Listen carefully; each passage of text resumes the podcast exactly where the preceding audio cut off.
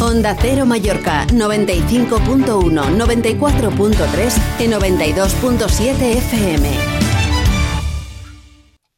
¿Qué tal, Paco? Buenas tardes. Bueno, se han presentado ocho días eh, de ciclismo intensos, eh, del 20 al 22 la challenge femenina y del 24 al 28 la masculina y luego la challenge escolar.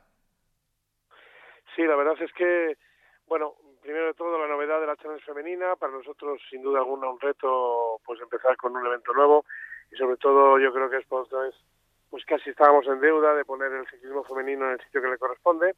Luego la challenge masculina y recuperamos la challenge escolar que perdimos con la pandemia porque no era un buen momento para poner a los niños a correr y este año pues el, el domingo en el Castillo del Ver pues recuperamos la pues la challenge escolar para que los, los niños de la isla pues eh, en el mismo marco que todos los profesionales pues eh, puedan competir también un día. Bueno, a nivel de, de representantes de los diferentes equipos, eh, ¿qué cartel contamos eh, para este año?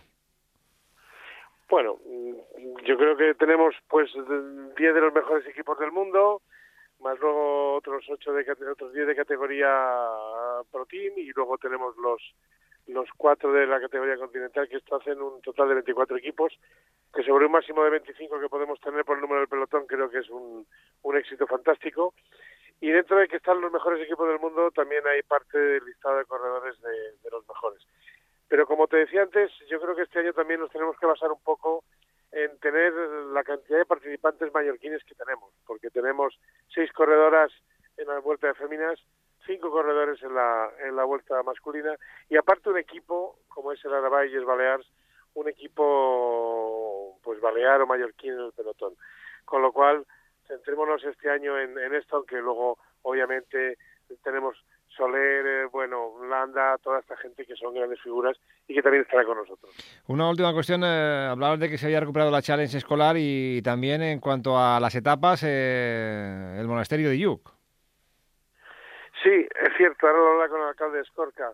Eh, bueno, el monasterio de Yuc para nosotros es un sitio emblemático de la isla, como no puede ser de otra manera, y tiene, tiene incluso alguna anécdota, como que allí fue la única vez que se ha tenido que suspender una vuelta ciclista, una Challenge de Mallorca, por una gran nevada que hubo, con lo cual siempre es un, un gusto llegar allí y nada, esperaremos a ver eh, cómo se nos da la climatología este año y cómo es ese, ese final de etapa que será espectacular sin duda.